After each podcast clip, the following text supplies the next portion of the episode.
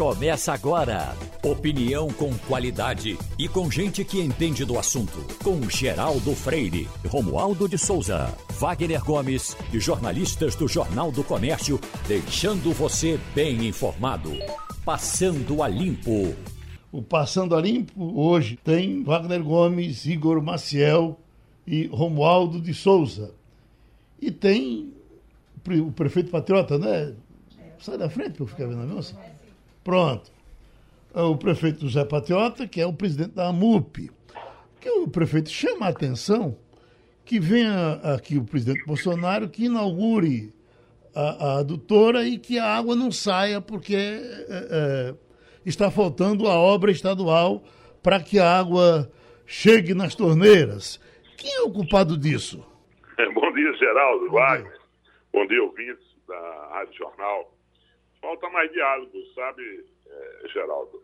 É, o presidente Bolsonaro inaugurou um estilo novo na República, de ir aos estados e não se entrosar e não convidar, não se integrar com, com os governos estaduais e com os governos municipais. Dizer, essas presenças são muito importantes, mas devia ser mais proveitosa administrativamente e não só ser palco político né, isso é um negócio complicado, porque a relação institucional entre os, as três esferas de poder, independentemente de partido, ela precisa existir esse diálogo. Existem convênios do Estado com o Ministério do Desenvolvimento, é, com o governo federal, e contrapartida do Estado nessas obras e nos ramais. Né? Porque tem a obra principal, mas a própria doutora do Agreste é financiada com emenda de bancada, com recursos federais e recursos estaduais. Então, às vezes, há descompasso na liberação também é, de recursos para o restante da obra da doutora do Agreste. Então, a operação não é tão simples, precisa ter diálogo. E aí, quando se faz um jogo político, um para lá e outro para cá, vice-versa, isso é muito complicado. Confunde a opinião pública, um bota no colo do outro, quando na verdade tem que ter diálogo, integração, menos partidarização, seja do Estado, seja da União, em busca de uma solução necessária, que é o abastecimento de água, sobretudo no Agreste, que é pior o déficit hídrico do que no sertão. Agora, prefeito, não houve um tempo que Pernambuco corria na frente, esse descompasso era do lado de cá, porque, eh, eh, eu não sei se o senhor esteve também, eh, nós fomos em, em volta redonda com o, o então governador Eduardo Campos, feito o contrato, os canos comprados. Esses canos estão aí na beira da estrada, uh, uh, até chegar na sua cidade, deve ter, porque nós temos em Pesqueira, temos em Arco Verde, temos em Senharol. Os canos estão aí já antecipados. Eu acho que há quase 10 anos que esses canos estão aí para botar essa água, né? E aí, de repente, acontece desse jeito a gente fica doido que essa água chegue, porque essa água é docinha, né? Já chegou em vários municípios, sabe, uhum. Geraldo? Não é de uma só vez. Vários municípios já estão sendo abastecidos, beneficiados com, obra da, com água das obras da transposição. Né? Agora são etapas. Né? E isso, cada etapa tem, envolve todo um, um conjunto de elevatórias, de, é uma obra complexa, de tratamento, e, e de distribuição, naturalmente, em cada lugar, em cada cidade. Uhum. E ainda falta ramais, muitos ramais. Então, você passa pesqueira, tem, Belo Jardim já chega água, mas você tem poção ali do lado de pesqueira que ainda tem um, uma obra de 13 milhões a ser feitas. Uhum. Né? Porque, na verdade, a ser feita. Na verdade, há um, o déficit é muito grande.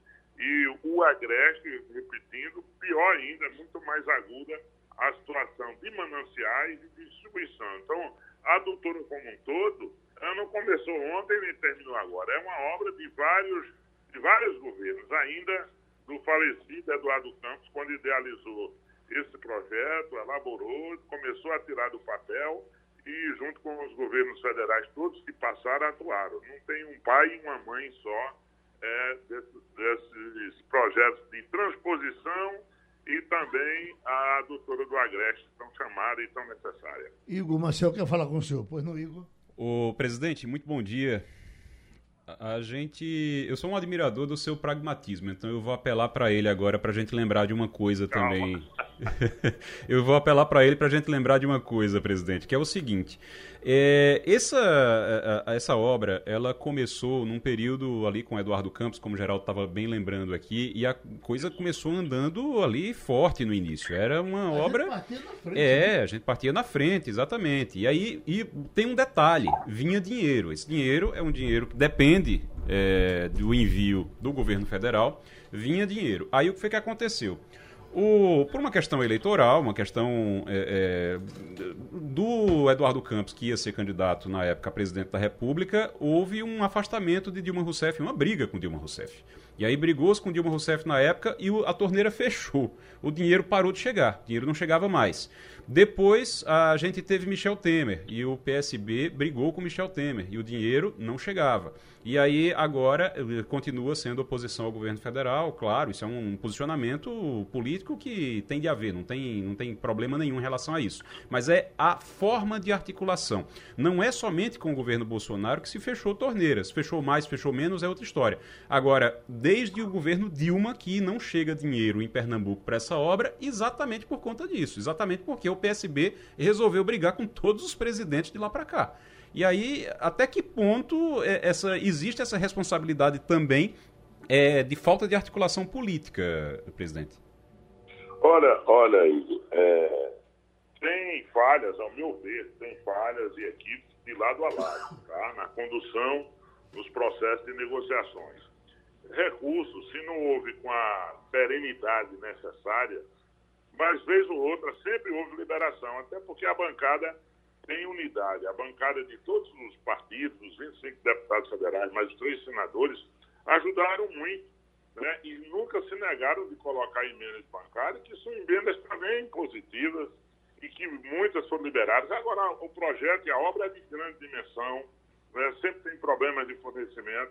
Agora, diálogo e condução política, sempre há falhas nos dois campos, nas duas situações. Claro que é muito mais fácil, numa análise política, fazer de forma bem objetiva e pragmática, como você quer, não, a briga é só partidária.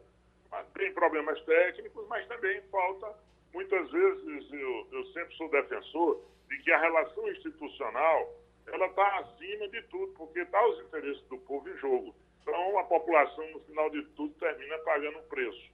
Então, eu acho que cabe às autoridades terem maturidade, responsabilidade e um diálogo permanente para o entendimento administrativo e deixa o povo julgar no final de tudo. Só o Wagner vai, vai perguntar agora. Eu, eu, essa é uma coisa que eu acompanho de perto, prefeito, porque eu faço as minhas caminhadas com os meus amigos aí pelo interior, lhe encontro a, a, aqui ali nos restaurantes da beira da estrada e, e, e, vou porque essa coisa do Matuto gosta muito de ver água, né?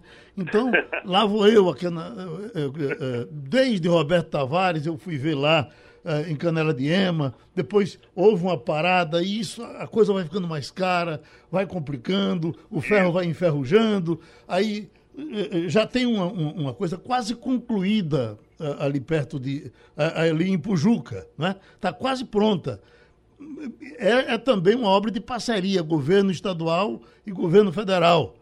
Aí eu não sei se o governo federal não vai se antecipar e fazer a parte dele e, e, e cobrar de Pernambuco que faça dele. Mas Wagner quer lhe perguntar. É, é prefeito Patriota, é, minha pergunta é mais política e é curtinha também. Nós estamos entrando, nós estamos entrando aí no ano eleitoral, em 2022, e, eu, e o senhor disse agora há pouco, é, por exemplo, que não há articulação entre o governo federal e os estados. E a gente observa não é que. Suficiente, não é suficiente. É. Mas a gente... tem, mas é, não é uhum. suficiente. É, a gente observa que das 27 unidades da federação, o presidente da República é recebido no máximo em três pelo governador. E olhe que de forma muito tímida, né? E como eu falei agora há pouco da eleição que temos no ano que vem, o senhor, que é um político muito experiente, sabe que eleição no Brasil se faz no município. Eu pergunto ao senhor, dos prefeitos que o senhor representa, quantos deles recebem bem o presidente da República? O problema é ser chamado para ser recebido. Muitas vezes o prefeito também não é bem recebido. Entendeu? Nenhum governador, no meu entendimento, vai se negar de receber um presidente da República. Agora tem uma relação institucional. Não pode fazer uma agenda atropelada nesse caso, é o único presidente que fez isso. Os restantes, todos eles fazem uma, uma relação respeitosa. Você tem uma ideia, a última vez que o prefeito Anjo recebeu o presidente da República, na penúltima vez, exceto essa visita de ontem, a, a CLAC foi toda para vaiar, para constranger o prefeito na terra dele, um prefeito que é aprovado, que prepara, todo prefeito recebe bem qualquer autoridade superior. Aliás, nós discutimos muito isso na MUP, de que na MUP uma das regras é que a autoridade não deve vaiar a autoridade, né? e muito menos preparar a CLAC para esse tipo de situação, para que a relação administrativa, as ações que são necessariamente, obrigatoriamente, tem que ter uma atuação integrada. Nós temos que pensar no povo e não na meia dúzia de políticos na eleição de amanhã só. A eleição tem um momento certo, tem um calendário eleitoral, tem tudo para fazer uma disputa de projetos, não de pessoas, não de ataques, não de baixar o nível. A gente tem que melhorar a, a, a discussão política nesse país. Então, eu não conheço um prefeito que se nega a receber o governador ou o presidente da República. Eu não conheço. O que predomina, eu posso dizer, afirmar, que 99% receberá, para não, não dizer e ser usado 100%, qualquer tempo e bem recebido. Né? Tem que ter essa, essa decência, tem um protocolo. Tem, não é possível uma coisa dessa. Agora, se marca uma agenda, nem comunica, nem avisa, nem convida, que é isso que vem ocorrendo há alguns dias, não é de agora, essa é a questão. E ninguém preparar armadilha para o outro, né? Tem que ter uma relação, uma, um pacto minimamente. Agora, quando a pessoa vai com a intenção de fazer, de fazer o eleitoral, então você não imagina o que acontece nos bastidores numa situação dessa. Então termina agendas paralelas. Isso é muito ruim para a República. Pronto, a gente agradece ao presidente dos prefeitos, José Patriota. Tem uma pergunta de uma empresária e a gente vai trazer uh, o advogado trabalhista Marcos Alencar para atender, porque a impressão que eu tenho é que essa resposta dele vai interessar a ela e a outros pequenos ou grandes empresários que nos escutem nessa hora. Pergunta a Geraldo se ele ouviu falar alguma coisa das mulheres grávidas que estão em casa recebendo.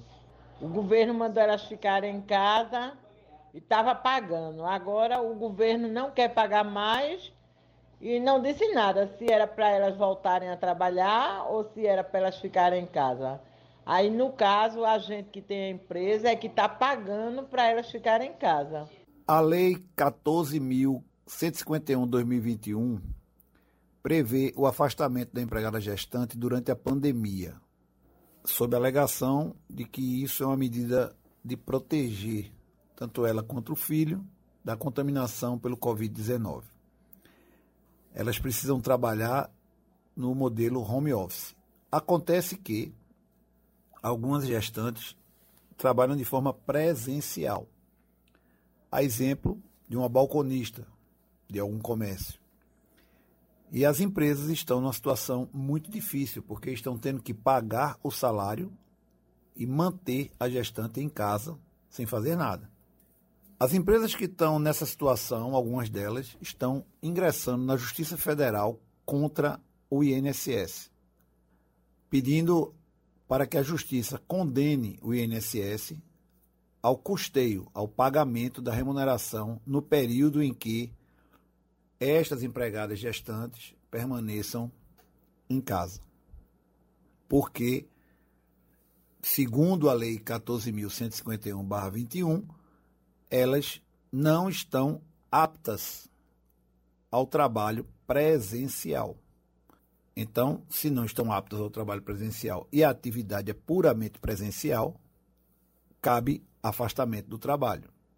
E o órgão que tem que assumir essa despesa, esse custo, nada mais é do que a Previdência Social.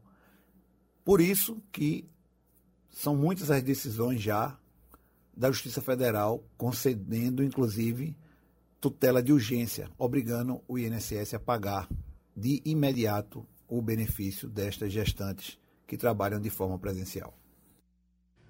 Pronto, dada a resposta, eu estou vendo aqui o seguinte. Bom, Romualdo, que está em Brasília. Ô, Romualdo, tem um caso de amor chamando a atenção aí, Brasília. Você até tinha falado uh, uh, internamente que isso estava acontecendo, mas agora uh, uh, já está badalado do presidente do Tribunal uh, Supremo Tribunal Federal, Fux, com Luísa Brunet. Você tem visto ela por aí? Não, Geraldo.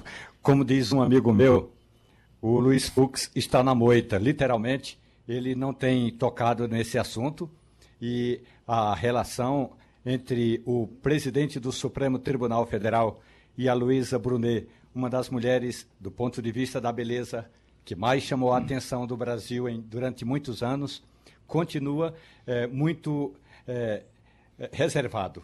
Agora, eu me encontrei com uma pessoa que é, é amiga de Fux e essa pessoa me disse o seguinte: rapaz, o Fux é mesmo muito diferente, é um diferentão. Porque Luísa Brunet é uma das mulheres que metade dos homens do Brasil gostaria de estar ao lado dela. E Luiz Fux esconde Luísa Brunet dele, de nós e do Brasil. Agora, será que ela vai dizer para a gente se ele usa peru quando usa? Isso é outro, outro é, Geraldo, que o Brasil é, é, a quer, quer saber. É que, ele usa um, um, aplique ali, mas, mas o, o negócio é que o, o Fux é muito carinhoso, uhum. o Fux é muito jeitoso, ele é muito simpático. É, com todo respeito, mulher gosta de carinho, então, de atenção. Aí. E Fux é atencioso, Geraldo. Olha, você tem outra fofoquinha aqui que eu achei interessante. esse negócio de Neymar. o carinho dele com a, com a peruca, mas tudo bem. Olha, esse negócio de Neymar foi interessante, porque Neymar, e agora que eu estou vendo a foto da mãe do menino dele, uma moça de 28 anos, é, Carol Dantas, bonita moça, e, e, e, ele mantém com ela uma relação muito boa. E foi aniversário dela semana, essa semana. Aí tá. Neymar faz, faz homenagem para Carol Dantas, mãe de seu filho Davi Luca, de 10 anos o menino tem. Quinta-feira, data que ela fez aniversário, ele mandou para ela um desenho de coração e que é que ele mandou dizer assim? Olha, cadê? Vê como ele enxerga de carinho aqui. Não é só Fux que é carinhoso, não. Neymar também é. Minha companheira, amiga, supermãe. Parabéns, Carol Dantas. Você merece toda a felicidade do mundo. Te amo. Aí ele mandou isso para ela e quem respondeu para Neymar não foi ela, foi o marido dela atual. Veja, isso em Arco Verde ia dar um rolo da porra. ela... E o marido respondeu o quê? Ele respondeu aqui, ó. É, a gente te ama. Saudades. Hum. Escreveu hum. o chefe de cozinha, que se tornou também um grande amigo de Neymar. Isso é que é certo. Eu acho que não daria tanta confusão lá em, em Arco Verde, não. Assim como não deu tanta confusão em Serra Talhada, né? Rapaz. Vamos de frente. Vamos, Vamos trabalhar. Eu estou vendo, eu estava vendo uma coisa hoje de madrugada de um, um, um levantamento internacional que foi feito com o setor imobiliário, Igor, hum. dizendo que houve uma revolução do setor imobiliário do mundo. Não é só o Recife, não é só o Brasil. Qualquer cidade do mundo está aí agora com, com o setor imobiliário aquecido por conta do, do Covid-19. É, você tem uma mudança de comportamento. Puxou o cara de casa, é. o cara do interior, do interior veio para a cidade. Você tem uma mudança de comportamento e essa mudança de comportamento, por exemplo, a gente passou muito tempo em casa, em casa, uhum. trabalhando de casa. Então, a casa um, é um ambiente onde normalmente a gente passava muito pouco tempo, é, saía para trabalhar cedo, voltava tarde. E agora muita gente começou a viver mais em casa, começou a trabalhar em casa. Existe uma tendência também para o futuro, e é uma tendência que era para um futuro mais distante e agora está bem mais é, próximo por causa da pandemia, que é de cada vez mais as pessoas trabalharem de Oi. casa e terem espaços em casa para trabalhar. então... Notando, agora estou me lembrando que eu tenho amigos que tinham casa, eh, eh, duas casas, por exemplo. Uhum. Ele tinha a casa do, de fora e ele voltou para a casa da cidade e uhum. deixou a outra de lado. É como que ficasse aí, tudo de cabeça para baixo. E aí também tem outra coisa. Você tem um. O, nas grandes cidades, o, por causa disso, durante a pandemia, o trânsito mudou. Então, o seu amigo que voltou para cá, talvez tenha voltado também porque trânsito. o trânsito ficou mais tranquilo naquele, naquele período. Agora já está uhum. voltando de novo os engarrafamentos, mas ficou mais tranquilo naquele período. Então, houve muita mudança de hábito durante esse, é, é, durante esse um ano e quase dois anos de, de pandemia. Então, é, isso acaba afetando também a indústria. Você vê, se você pegar agora os lançamentos de prédios, Uhum. É, prédios estão sendo lançados agora. Você vai ver uma coisa que chama a atenção: é, é espaço de coworking. No, uhum. nos prédios, ou então é, home office, espaço para home office. É, você vai ver também isso, isso mudou também.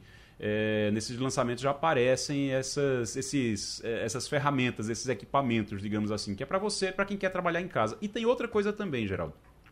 Tem aqui, para você ter uma ideia, tem aqui no Recife, é, empresas de tecnologia que contratam pessoas, elas buscam gente para contratar e não tem gente qualificada para contratar. Então, sabe o que é que acontece? Hum. Contrata gente de outros lugares. Então, você tem gente de outros lugares trabalhando de casa para que para empresas do Recife. Da mesma forma, você tem gente no Recife trabalhando para empresas fora do país ou em outro fora do estado, em outros estados, em outros países, também trabalhando aqui, trabalhando de casa. Isso é uma tendência, é algo que aumentou na pandemia e deve é, se ampliar. Deixa eu ver, Romualdo, que estou me lembrando que você mora fora da cidade.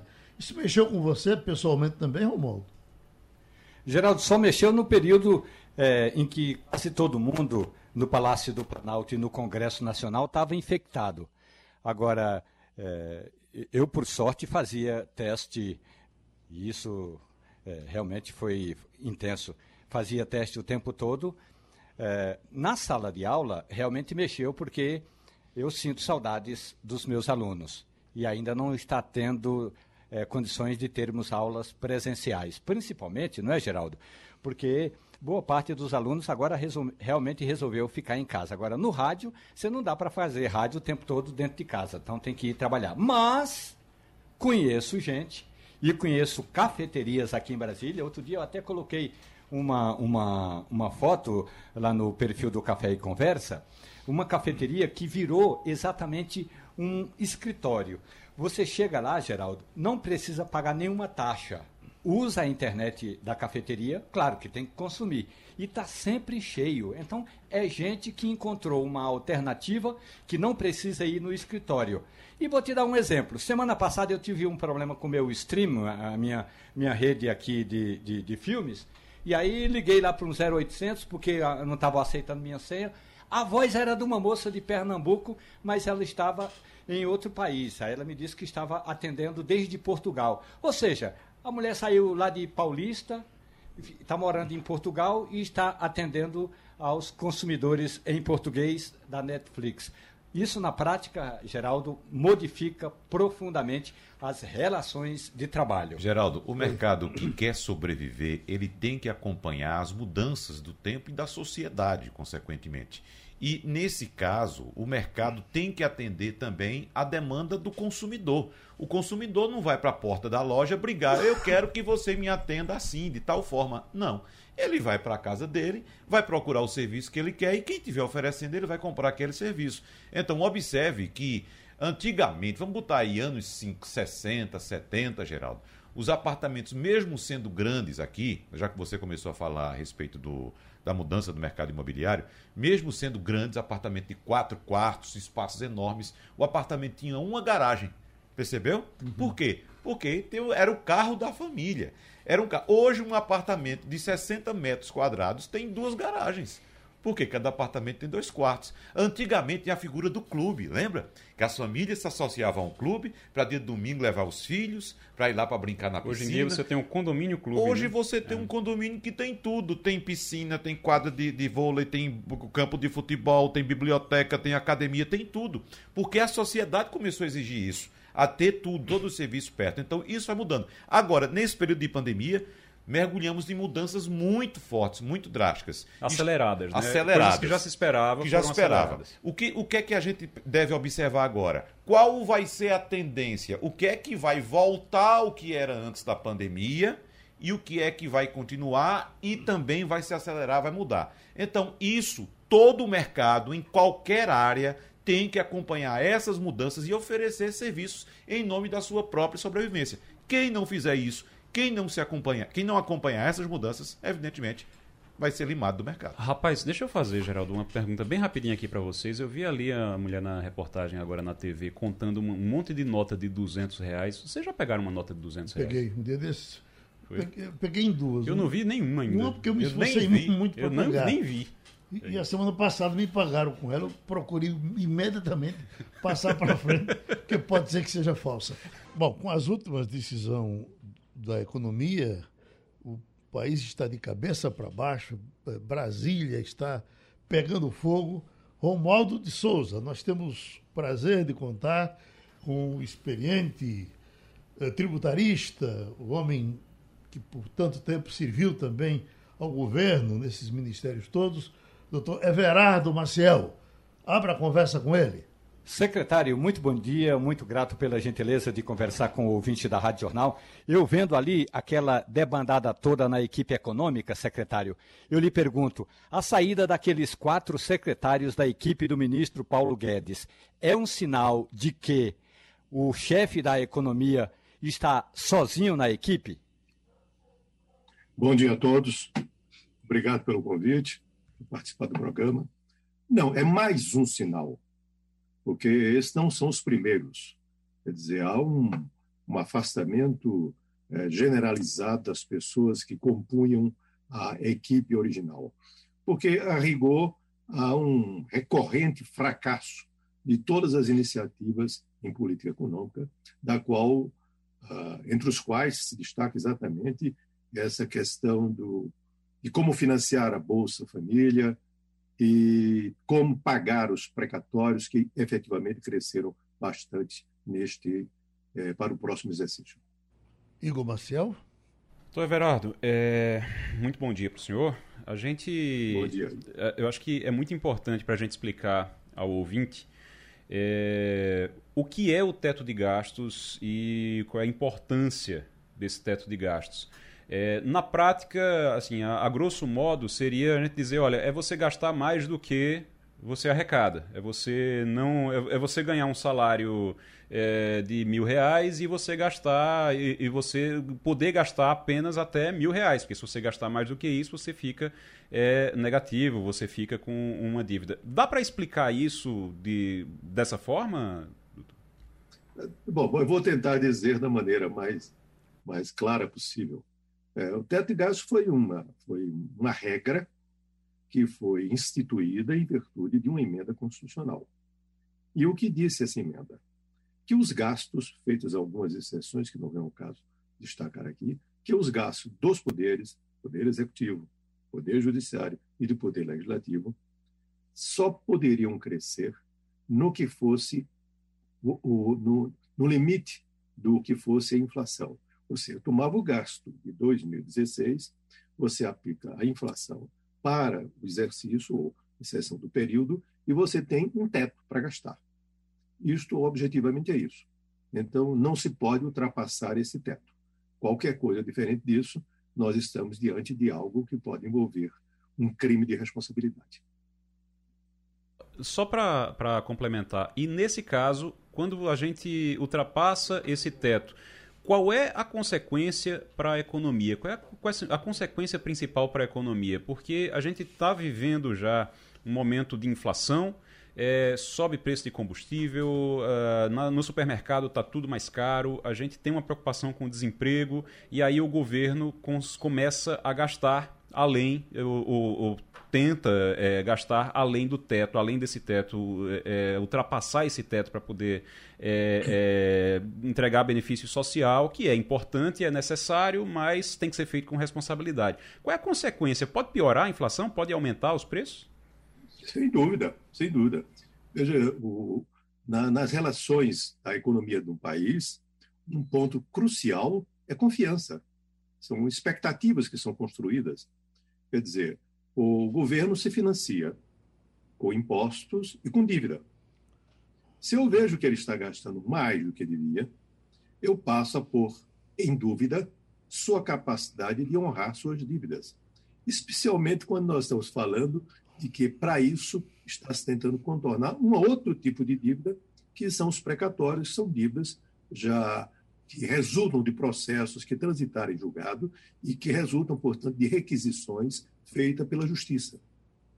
Então, tudo isso é um sinal que incomoda o mercado e faz com que as expectativas fiquem negativas. Isso faz com que uh, resulte em queda em bolsa de valores, o dólar sobe, o valor das ações das empresas brasileiras no exterior caem. É, por conta dessas, dessas, dessas trapalhadas nesta semana, as ações brasileiras negociadas no exterior, empresas brasileiras no exterior, caíram entre 5% e 6%, o que é uma queda monumental. Quer dizer, há uma perda de valor nas empresas brasileiras por conta disso, porque as expectativas ficam negativas. Quer dizer, será que ele vai pagar a dívida? Se não vai pagar a dívida, como acontece em qualquer situação, se você, um, um bom pagador, consegue empréstimos com bons juros, um mau pagador consegue empréstimos com juros elevados. É, é, essa é, é a regra uh, do mercado financeiro aqui em qualquer lugar do mundo. O, ministro, e essas coisas feitas assim no, no varejo? De repente o presidente estava num discurso e falou para os caminhoneiros: vou dar dinheiro a vocês. E vai para lá, vai cá. Tá. Assim. É, não sabe nem explicar direito como é. Não sabe de onde veio o dinheiro. E, e tudo isso tem consequência, não é verdade? Sem dúvida. Não é, é uma combinação assim, inacreditável de improviso, com incompetência e com agenda oculta. Por exemplo, essa história dos precatórios. A mim me consultaram assim, como é que trataria isso. Tem solução? Tem. Tem sem violar nada. Mas, na verdade, o, na verdade, há uma agenda oculta. Há uma coisa que não se diz. Olha, o objetivo, na verdade, na verdade, que se quer é abrir espaço no conjunto de despesas alcançadas pelo teto de gastos. Para quê? Para duas razões. Uma, que é para expandir o auxílio que de, da, nas transferências de renda para os mais pobres, o que é muito razoável. E, isso não se fala, para aumentar as emendas parlamentares.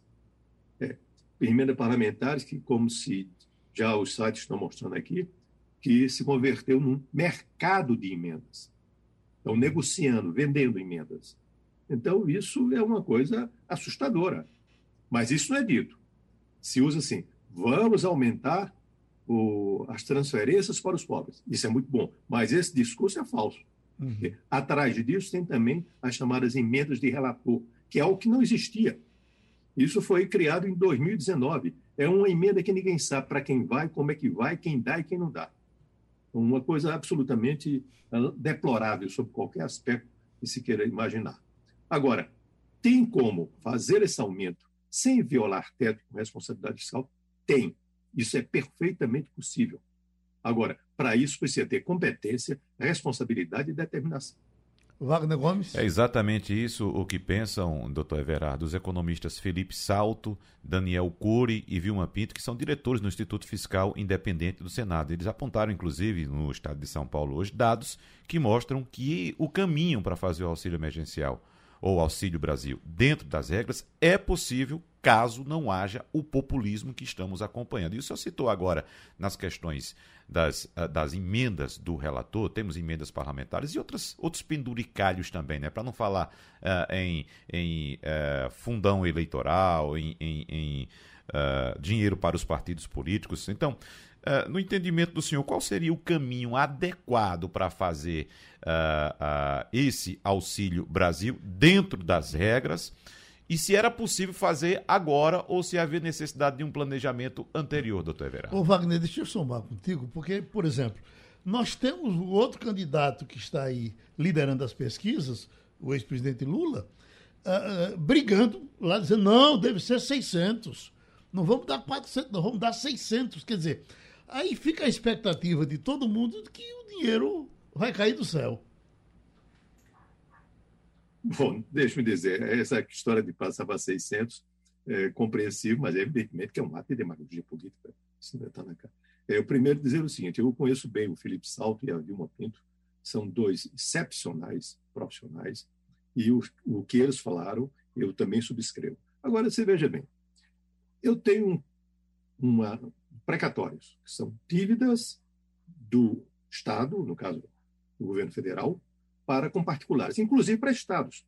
É bom lembrar que dos quase 90 bilhões de reais previstos para o orçamento do próximo ano, cerca de 16 bilhões, os titulares dos precatórios são estados, entre eles Pernambuco. Aliás, nomeadamente quatro estados: Bahia, com alguma coisa, com a metade disso, Pernambuco com 2 bilhões e alguma coisa, Ceará com algo semelhante e o estado do Amazonas. Então, titulares são os estados.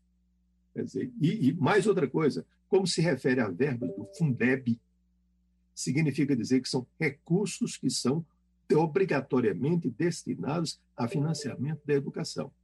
Agora, se existe esse precatório, do outro lado, existem dívidas de particulares para com a fazenda pública. Isso se chama dívida ativa. Ora, a dívida ativa da União são mais de 2 trilhões de reais. Trilhões. É, esses precatórios do próximo ano são 90 bilhões.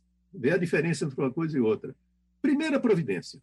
Por que não fazer um encontro de contas? Por que não permitir que precatórios próprios ou adquiridos de terceiros sejam utilizados como moeda para liquidar créditos inscritos em dívida ativa? Por que não fazer com que os precatórios funcionassem também como moeda nos processos de privatização ou de alienação de imóveis? Por que não fazer com que os precatórios é, possam também ser utilizados na, como pagamento nas outorgas de concessões de serviços públicos? E por aí vai. Quer dizer, ou seja, dar liquidez ao precatório. Mais ainda, eu diria, não só o precatório vencido, como vencendo. Se eu faço isso com o Vincedo, quer dizer, aquele que vai se vencer no próximo ano, eu abro espaço na despesa, pela via dessa compensação e de pagamentos. Quer dizer, abrir espaço na despesa futura. Então, em lugar de adiar, de postergar o pagamento precatório, eu antecipo o pagamento precatório. Mas isso eles não, não raciocinam, não. Então, ficam fazendo essas atrapalhadas é, tão querendo alterar o índice de inflação, o, o período de apuração do índice de inflação. Isto é pedalada. É, você pode chamar do nome que quiser, mas está furando o teto. Não foi o que foi acordado. E o mercado vai compreender isso. E não é só o mercado brasileiro, é o mercado do mundo inteiro. Todos percebem isso. Agora, o dólar sobe. Quando o dólar sobe, pessoas que têm investimentos no exterior em paraísos fiscais têm um aumento patrimonial indireto. É, só foi, já foi feito esse, esse cálculo só em relação ao que tem o ministro da Economia em paraíso fiscal sem pagar impostos. Com o aumento do dólar nesta semana, sem fazer nada, ele já teve um aumento patrimonial de 2 milhões de reais. Um, uma coisa também, doutor o senhor falou agora é, de quem tem conta em paraíso fiscal, e eu estava ontem lembrando de algo também, eu acho que pode ter relação também. Os bolsonaristas, o, os grupos que apoiam nas redes sociais e tem aqueles é, YouTube, recebe tudo, eles recebem dólar também, né? Então, quando o dólar aumenta, eles são é, monetizados, como chama, a, a, os blogueiros que trabalham ali para o governo, para o, o, o Bolsonaro, eles recebem em dólar. Então, essas empresas, elas pagam em dólar e quando o dólar aumenta, eles recebem bem mais dinheiro também. Então, também tem isso. É, e não raro com contas no exterior. Exatamente. Não é nem Exatamente. contas no Brasil, com contas no exterior. Quer dizer, é uma vergonha, uma vergonha é, a existência de investimentos brasileiros em paraísos fiscais sem pagar um centavo de, um centavo de imposto.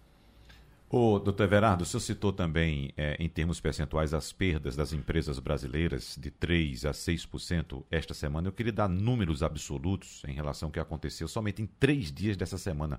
Foram 284 bilhões de reais de valor de mercado na Bolsa de Valores que as empresas brasileiras perderam somente em três dias dessa semana. E a respeito do dólar, enquanto alguns estão ganhando, lucrando muito com essa disparada do dólar, é bom lembrar que o povo brasileiro está sofrendo as consequências desse aumento do dólar, principalmente no que diz direito, no que diz respeito ao preço dos combustíveis aqui no Brasil, né, doutor Everardo? É, só faço uma, uma, pequena observação. Quando eu falei na queda de 5% a 6%, falei nas da, das, das empresas brasileiras nas bolsas no exterior. O número que você citou, correto, é nas bolsas, na Bolsa Brasileira. Perfeito. Dizer, são duas coisas que se combinam. Uhum, perfeito. Ah, mas eu citei também a questão do, do preço dos combustíveis, doutor Verado, em que, inclusive, a, a Petrobras chegou a anunciar esta semana que pode não ter capacidade de atender a, a, aos postos durante o mês de novembro. Nós estamos acompanhando essa disparada de preços e o dólar ontem bateu 5,66, chegou a 5,67 na máxima do dia. E isso deve refletir também nos preços do mercado interno, né, doutor Everardo? Sem dúvida. É, enfim, parte do que nós consumimos, em termos de gasolina e diesel, resultam de importações. Ah, importações, portanto, pagas em dólar. Se há uma combinação de aumento do preço do barril de petróleo com aumento do dólar, evidentemente é uma combinação muito perversa que termina resultando, impactando o preço do combustível consumido no país. Isso é sem dúvida nenhuma. É, é muito atrapalhada. Eu, eu, eu tenho experiência de muitos anos. Eu nunca vi nada igual na minha vida. É uma coisa assustadora. Eu fico olhando para saber qual, foi, qual é a novidade da manhã. Qual foi a maluquice feita na manhã. Quer dizer, é, apenas dar lugar àquela velha frase, é, nada é tão ruim que não possa ficar pior.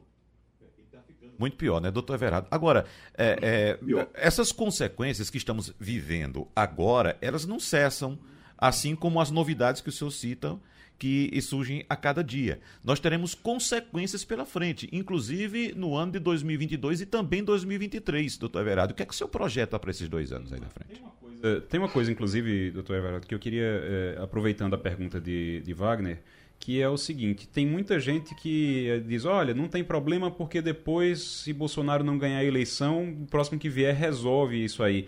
Não resolve assim de um dia para o outro, demora a resolver, né? É, infelizmente, nós temos um, um, cenário que é muito pouco, uh, muito pouco benigno.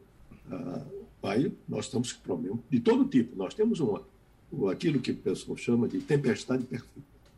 Nós estamos com problemas fiscais, nós estamos com problemas cambiais, nós temos uma crise hídrica, nós temos uma crise energética, nós temos fome, é, o número de de pessoas em condições de extrema pobreza no Brasil cresceu. Quer dizer, isso é visível nas ruas, quer dizer, não precisa nada. O número de desempregados é elevadíssimo é, e as perspectivas de retomada da economia é, são muito modestas, ah, para não dizer pífias. Quer dizer, isto é um cenário de tempestade perfeita. Quer dizer, nós vamos, vamos vir, ter que conviver com essa tempestade e aconteça o que acontecer, da partir de 2023, quem assumir vai encontrar dificuldades. Doutor Everardo Marcel, muito obrigado pela contribuição que o senhor dá ao seu Estado e à nossa programação. Nós tivemos, portanto, Everardo Marcel no Passando a Limpo. Vamos para os Estados Unidos, vamos com Fabiola Góes. Fabiola está repercutindo demais aqui essa tragédia do cinema. Um ator importante, experiente, e que teria num acidente ferido, matado a, a, a diretora do filme. Está repercutindo certamente aí muito também, né? Bom dia, Geraldo. Bom dia a todos. Sim, a repercussão está enorme. Agora, logo de manhã, essa informação já foi divulgada. Né? Foi confirmada a morte da diretora de fotografia Halina Hutchins, de 42 anos, e outra pessoa também foi ferida, o diretor Joel Souza, de 48 anos. Eles estavam né, no Novo México filmando esse filme Rust, e quando houve o disparo acidental, né, esse tiro matou então essa diretora de fotografia. A repercussão está enorme aqui mesmo. A produção disse que a equipe está completamente abalada, obviamente. O Alec Baldwin já foi ouvido pela polícia, já foi liberado. E agora as investigações continuam. Está suspensa, obviamente, a gravação do filme e a gente aguarda mais informações, mas está repercutindo muito esse assunto aqui. Romualdo de Souza. Então, Wagner. O Fabiola, é, é, a gente vem acompanhando, de fato, é uma situação bastante complicada. Mas tem outros assuntos que a gente precisa trazer daí dos Estados Unidos também, Fabiola. É, você sabe muito bem que já há hoje por exemplo, na Rússia, uma preocupação com a, o que está sendo chamado de quarta onda da Covid, é, inclusive, o, o é, é, além do país todo, também a capital, Moscou, decretou o que, o, o, o que a gente não conhece aqui, o que é um verdadeiro lockdown. Fechar tudo. Fechar tudo. Né? É, a partir do dia 28 agora de outubro até, se eu não me engano, dia 8 de novembro. Então, fecha tudo no país daquele tamanho. Imagine. Agora aí, nos Estados Unidos, continuam os trabalhos em busca de soluções contra, contra a Covid-19. Inclusive, a autorização de uma dose extra da Janssen e da Moderna e a Pfizer vai começar a ser aplicada em crianças já de 5 a 11 anos, já nesse mês de novembro, não é isso, Fabiola? É isso mesmo, Wagner. Todos os olhos voltados agora né, para o mundo, como é que está reagindo a Rússia e Reino Unido também tem aumento de número de casos. Eles estão sendo pressionados para voltar com algumas medidas restritivas, né, como o uso de máscara, mas o primeiro-ministro ainda não se pronunciou. Aqui, enquanto isso, nos Estados Unidos, eles estão acelerando né, a análise dessas da terceira dose da vacina analisaram e ontem já foi liberada a terceira dose da Janssen e da Moderna. Isso é uma boa notícia, porque havia apenas a liberação da Pfizer, que já está sendo aplicada para pessoas acima de 65 anos e quem tem algum problema de saúde. Então, agora, já todas as vacinas aqui nos Estados Unidos administradas já estão liberadas para a terceira dose. Os especialistas recomendam, por exemplo, no meu caso, que tomei Johnson Johnson, tomar uma dose da Moderna ou então da Pfizer, porque aumenta a, imunidade. Mas eles estão deixando muito livres aqui essa decisão né, das pessoas se vacinarem de acordo com a vacina que quiser vacinar. Pode tomar também a da Johnson. Mas eles estão avançando, estão avançando também com a liberação de vacinação para crianças. A Pfizer já foi liberada também, já deve começar agora em novembro, né, como você disse, o, a vacinação para crianças de 5 a 11 anos. Crianças acima de 12 anos já estão sendo vacinadas, já tem alguns dois, três meses, e agora a partir de 5 anos. Isso é uma expectativa muito grande para evitar né, que novas ondas surjam aqui nos Estados Unidos. Ainda há um número muito grande de pessoas que não se vacinaram, em torno de 32% das pessoas que não se vacinaram, tem um negacionismo muito grande aqui, mas a confiança na vacina está aumentando, as pessoas estão comparecendo para tomar a terceira dose da vacina e a gente acredita que aqui eles vão conseguir também controlar. Os estados estão arrochando em termos de exigência para os funcionários. Nessa semana, o governador de Nova York, o governador ou prefeito, agora eu não me lembro, mas falou que os, os profissionais que atuam na linha de frente, bombeiros, né, policiais, eles serão obrigados a se vacinar então, é, é, um esforço conjunto aí das autoridades e também das empresas particulares para vacinar a população. Igor Marcel. Fabiola, muito bom dia para você. A, a gente está acompanhando desde ontem a informação sobre o pedido de prisão que foi feito do Alan dos Santos, que é um blogueiro é, bolsonarista, que tem um canal de YouTube, de Twitter, de tudo, e que ele está ali é, é, sendo. Inclusive, ele é citado 16 vezes no relatório da CPI. E agora o ministro Alexandre de Moraes determinou a prisão dele. A informação que a gente tem é que ele foi colocado também na lista vermelha da Interpol e a informação que a gente tem é que ele está nos Estados Unidos. É o que, pelo menos a última informação que se tinha é que ele estava nos Estados Unidos. Tem alguma movimentação sobre isso já é, por aí? Você está acompanhando essa, o desenrolar dessa, dessa tentativa de prisão dele aí? Bom dia, Igor. Tá sim, está repercutindo aqui também nos Estados Unidos. Né? Ele pode ser preso a qualquer momento, mas eu já ouvi notícia agora de manhã é, no canal dele. Tem um, ele tem uma rede né, de comunicação, então ele consegue se comunicar. Ele está com o canal dele no YouTube, se não me engano, está suspenso, do Twitter também. Mas ele continua falando e se pronunciou agora de manhã, dizendo que só vai se entregar se a Interpol é, é, determinar né, que, que ele se entregue. Então, houve o pedido para a Interpol, é, ele, ele deve né, constar aí na lista vermelha, mas ele disse que vai sim se apresentar se a Interpol determinar e ele está nessa condição de imigrante, lembrando que ele é ilegal aqui nos Estados Unidos, que ele entrou no ano passado né, no início desse ano com o visto de turista, mas o visto de turista, ele, a pessoa pode ficar aqui até seis meses nos Estados Unidos, ou então pedir uma alteração do visto, como de estudante, ou tentar imigrar para cá, ou então volta para o país de origem e depois vem para cá de novo, se ele tiver um visto de turista, aquele mais longo, né, de 10 anos. Então, assim, ele está numa situação ilegal aqui nos Estados Unidos, todos os olhos voltados agora, porque ele é um grande aliado né, dos bolsonaristas, e dizem as más línguas, já ouvi aqui também informações de que ele teria estado com Olavo de Carvalho na residência dele aqui nos Estados Unidos, mas essa informação não, não a gente não pode cravar. Mas o fato é que ele está aqui e ele deve ser preso a qualquer momento. Por quê? Porque disseminou notícia falsa e também por, por, por atuar numa, numa milícia digital. As investigações dão conta também de que ele está envolvido na insurreição do 6 de janeiro. Ele tá, estaria envolvido com algumas pessoas que lideraram né, esse levante que houve aqui no, na invasão do Capitólio no dia 6 de janeiro. Então, ele está numa situação complicada, a gente está aguardando as próximas informações agora, se dá, ou se ele vai ser preso mesmo, se ele vai se entregar. Né? Ô, família, esse negócio de Trump, que está proibido de falar na internet dos outros, e diz que vai fazer uma para ele. É assim, é? É, agora é assim, é a, a Truth Social, que é tipo é uma rede de verdade que ele está tá lançando, né? Uhum. Ele lançou um blog no passado, já tem alguns meses, mas o blog não deu andamento. Ele está suspenso do Twitter, do Facebook, do YouTube. Ele perdeu audiência, mais de 96%. Já tem estudo aqui do Washington Post falando isso.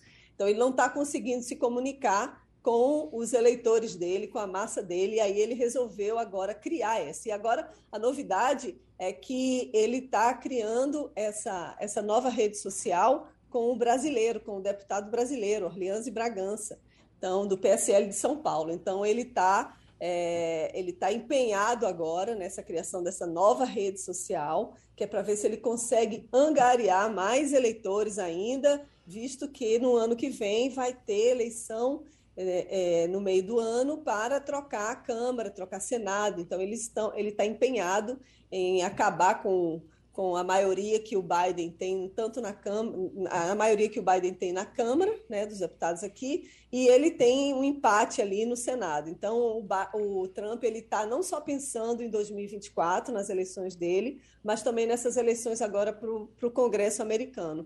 E aí agora ele lançou essa plataforma. Ele está fora do Twitter, do Facebook, agora está inventando mais essa. Vamos ver se se vai pegar. Romualdo de Souza.